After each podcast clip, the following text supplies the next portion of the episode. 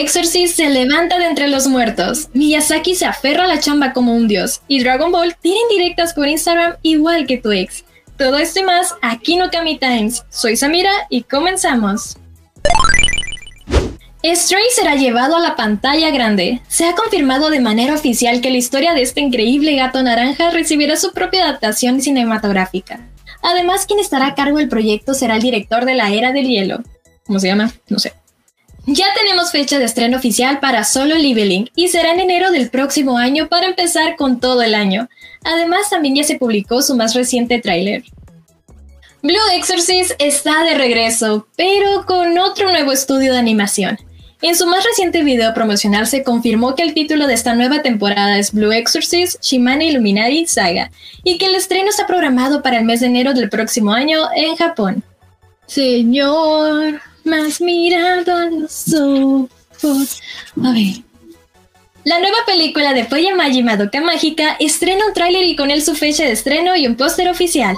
Este proyecto cinematográfico servirá como secuela de Poya Magi Madoka Mágica de Movie Parte 3 Rebellion y se estrenará en invierno del año 2024 en cines de Japón.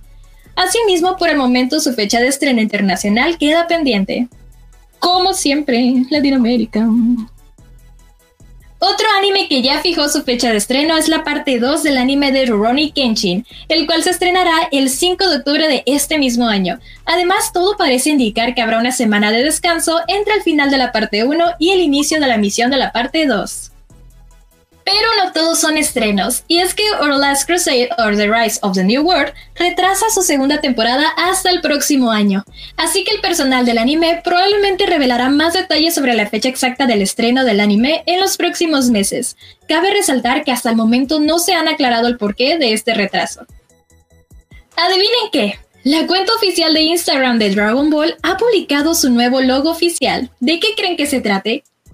Dejen sus comentarios en la caja de comentarios. Tírame la puerta, por favor.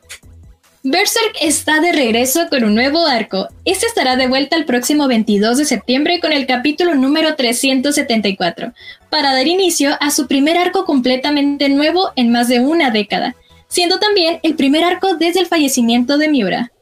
F. F en el chat. El videojuego de Starfield no deja de sorprender al romper tantos récords. En su estreno en Early Access, Starfield llegó más allá de los 200.000 jugadores simultáneos de Steam, y el pasado fin de semana rompió un nuevo récord y alcanzó los 313.993 usuarios concurrentes, superando así a The Elder Scrolls V Skyrim consolidándose como uno de los proyectos de Bethesda más exitosos de la historia en la plataforma de Bale. Mientras tanto, muchos especulan que podría superar los 472.962 usuarios concurrentes que consiguió Fallout 4 en su estreno original en el año 2015. ¿Ustedes qué opinan?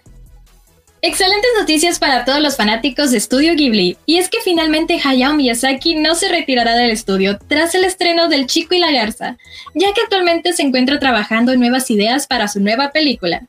Este anciano chambea como un toro y sin usar pastillas.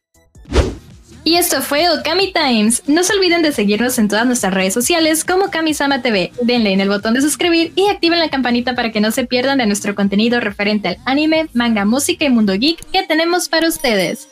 Yo fui Samira y recuerda, si a sus mil años Miyazaki no deja de conseguir chamba, no hay excusa para que no la consigas. Así que levántate del sillón, otaku mugroso.